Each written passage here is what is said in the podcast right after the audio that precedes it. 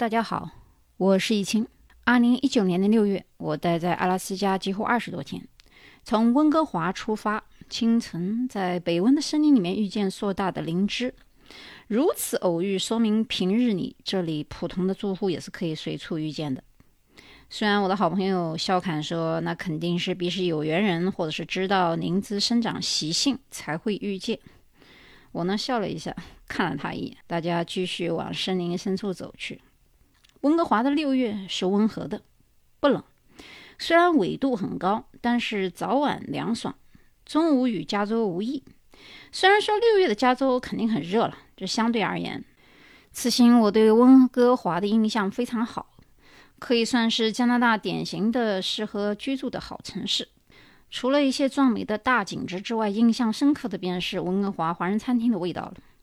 虽然不多，我去的几家味道都很地道，所以可以推测，整个温哥华的中餐馆一定是非常的地道。从温哥华港口出发，游轮北上的第一站呢叫 Catch Can，这个小镇非常的纯净，如同进入到了安徒生的童话世界。在这里呢，从港口上下来，也就是游船下来以后，我们乘小船去湖心岛，干嘛去呢？品尝最美味的阿拉斯加的一种蟹。这种蟹呢，腿比较肥，但是比较短。我个人觉得比蓝蟹和长腿蟹都好吃。在这里呢，阿拉斯加蟹不怎么值钱，随便吃，吃到你吃不下为止，主人才觉得是待客有加。我还记得呢好几盆的腿啊，很多人 堆了好几盆，在比谁是第一、第二。其实比到最后也没有奖励什么，只是大家一起唱歌跳舞。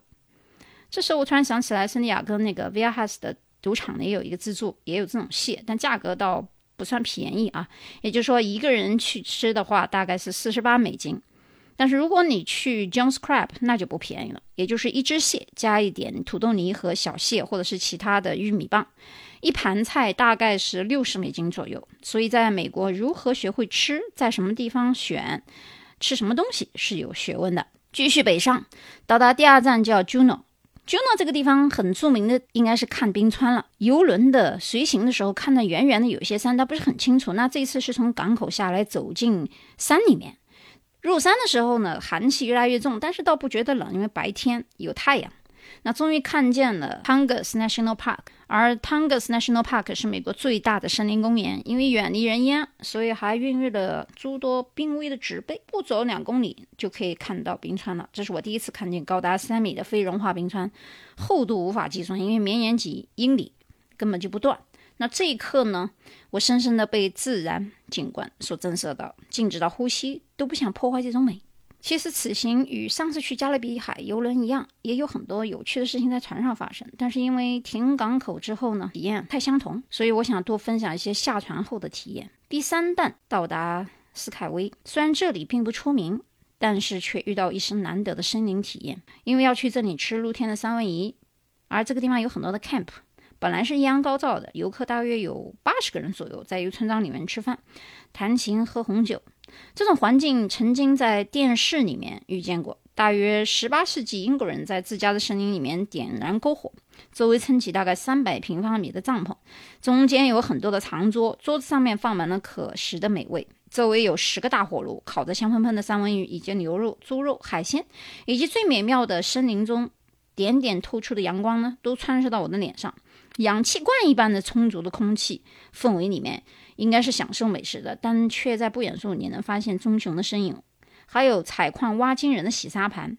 于是你会感觉到这是一个童话世界，或者是电影里面出现的某一个奇妙的瞬间。突然一声雷响，雨滴从帐篷的顶端迅速落下，哗啦啦的，所有人呢都屏住了呼吸，任凭雨水肆意的演奏。这也是我一生难忘的记忆。森林、小溪、滴水、晚宴、棕熊与仙女，恍然如梦。下一站到达了 Glassly Bay，我最希望的就是狗拉雪橇。但是前段时间听说直升机在冰川有坠落的情况，安全起见起见啊，我还是选了另一种方式，就是狗拉车，跟狗拉雪橇一样，只是说把冰原改到了森林的山地。出乎我的意料，乘坐了一种类似。恐龙世界的那种过山车就是比较大的卡车，坐在前舱，路是比较的颠簸，所以我在最前面的视野也比较好。这时候我就听到半山有很多不同的狗的种类，有很多的狗狗早就在不耐烦的吼叫起来。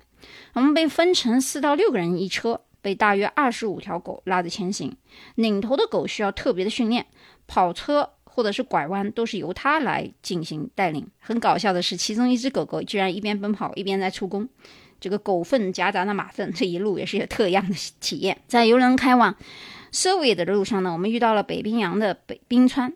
我跑到了轮船的最顶端，蹲下腰，在人缝中拍摄了冰川的美景，顿时觉得轮船与自己都如此渺小。终于看到了真正的北冰洋与冰川。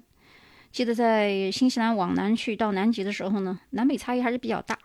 新西兰往南一路上都能看到企鹅，而这里一只都看不见。倒是希望遇见北极熊。但是距离北冰洋还比较远呢，所以根本就看不见北极熊。有一段时间，游轮上是看不到岸的，白天黑夜在这里也不明显。因为我记得晚上九点还能看见余晖。坐在靠窗的大厅，有时候偶尔我也会到外面的外唱喝杯咖啡看海景，而那一刻呢，其实什么也看不见。随着微波一股一股的小中浪打翻过来，发呆就是这是最好的选择。脑海一片空白。由于阿拉斯加很多地方很小，想坐飞机回到美国，我选择了北上大一点的城市，叫做安克雷奇。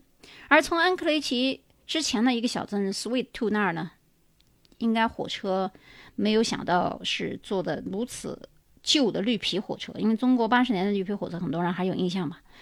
第一次到火车站的时候，我觉得哇塞，这好小好老。但是当我上了车以后，我惊呆了，原因是。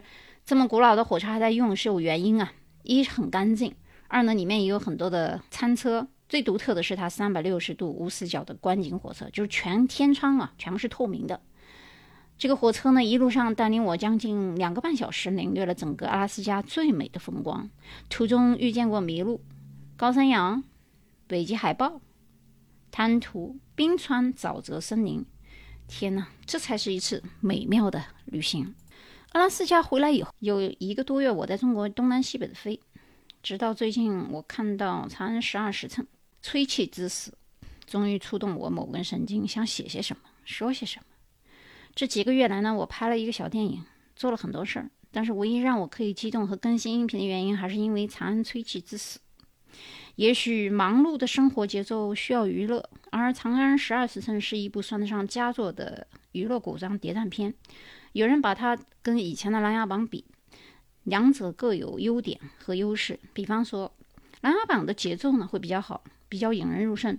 本来《长安十二时辰》也是可以不错的，但是由于导演选择了回忆式，所以这种回忆式到现代式的交叉跳跃式思维呢，不适应一般人的这个想法，看的时候会比较累。而我呢，一直在思考一些问题，就是为什么人们需要无病呻吟，浪费时光，或者去听一些无聊的事儿。我为什么要去分享我认为不能够尽心的事儿或者不能说的事儿？为何我活的要给别人看？那我这个人呢，也是一向我行我素惯，所以必须要有什么事情能够唤醒我某个死去的自由的心，或者是创作的灵魂，才能触动我感慨一番啊。于是这个小人物，而且并不完美。长安吹气，山谷之下，名震长安啊！当时我还把他跟另外一个人差点混淆了。之前呢，由于他死的时候也写了“长安”两个字。那就是长安交谁算命的，也就是与河间对酒的那一位。但长安吹气之死，即使他的镜头非常之慢，甚至于这场打斗超过将近二十五分钟，我一个眼睛都没眨，也没有跳鼠标。但是在回忆很多第八军团的故事的时候，我的鼠标是使劲的往前拉呀。吹气没有张小静的实在，也没有徐冰的鬼才，更没有龙波的英气，也没有李泌的才思。但是他却是这部电视剧《长安十层》里面最令我感动的人。张小静的演出，我觉得能打九点五分，徐冰也在九分左右，龙波在八分，李泌的演者只能给六分。而有其他几个老者，比如说何坚，有点过，就是在很多地方表演的时候太过，由于演技太过纯熟，所以呢，整个结构呢，如果是为了炫耀电影的剪裁方法。失去的节奏感呢？这一点并不是我喜欢的。那现在很多的导演为了让电影或者是电视不至于采取以前正常的叙事方法呢，经常用倒叙或者说回忆式，但是不要通篇如此嘛。有时候没有这个必要。正如同它不符合很多人的正向思维，跳跃式思维让人会很累很累。这部片子的服装和舞美虽然也是亮点，但是太过奢华的后期来炫耀当时赞扬长安盛况，我觉得也不一定值得。虽然原作我没看啊，就有人说这个书啊、原作啊、书啊、什么导演啊、最后编剧啊，我觉得没有必要。因为如果你是一个专业写影评的人，那也就罢了；如果是纯粹为了娱乐，不要把自己搞那么累。现在人。早就做减法了。有人说我还在做加法，因为你还年轻。做减法的人通常都已经什么事情都经历过了。有人说，那现在我还买不买书？学习跟买书不是成等号的。很多人买了书放那也不看，没用啊，不如扔掉。我看书是看完了，只把那最有用的一页撕下来，剩下都送人。现在很多博士，包括张爱玲，家里面一本书没有，你能说他们读书少吗？所以书本的多少啊，在于你把这个知识学到脑子里面运用多少，才能算是会学习。如今网络这么发达，你需要什么资料，学什么知识，其实几秒钟都可以进行一个 research。而这本剧《长安十二时辰》里面，徐斌是如此可以算计那样的人，又懂得看人，看懂动机，所以这才是本剧告诉你的一个不变的道理。但是他的愚忠呢，以及其他人的构架还局限在封建制度之上，所以不会有什么突突破。而且我在大概三四个不同的档期的时候，听见那四四个字，我差点笑了跳戏。好吧，我们还是不多说了。总之，对该剧成功塑造了百姓，百姓。第二个“性”是性别的“性”的艺术手法呢，点赞。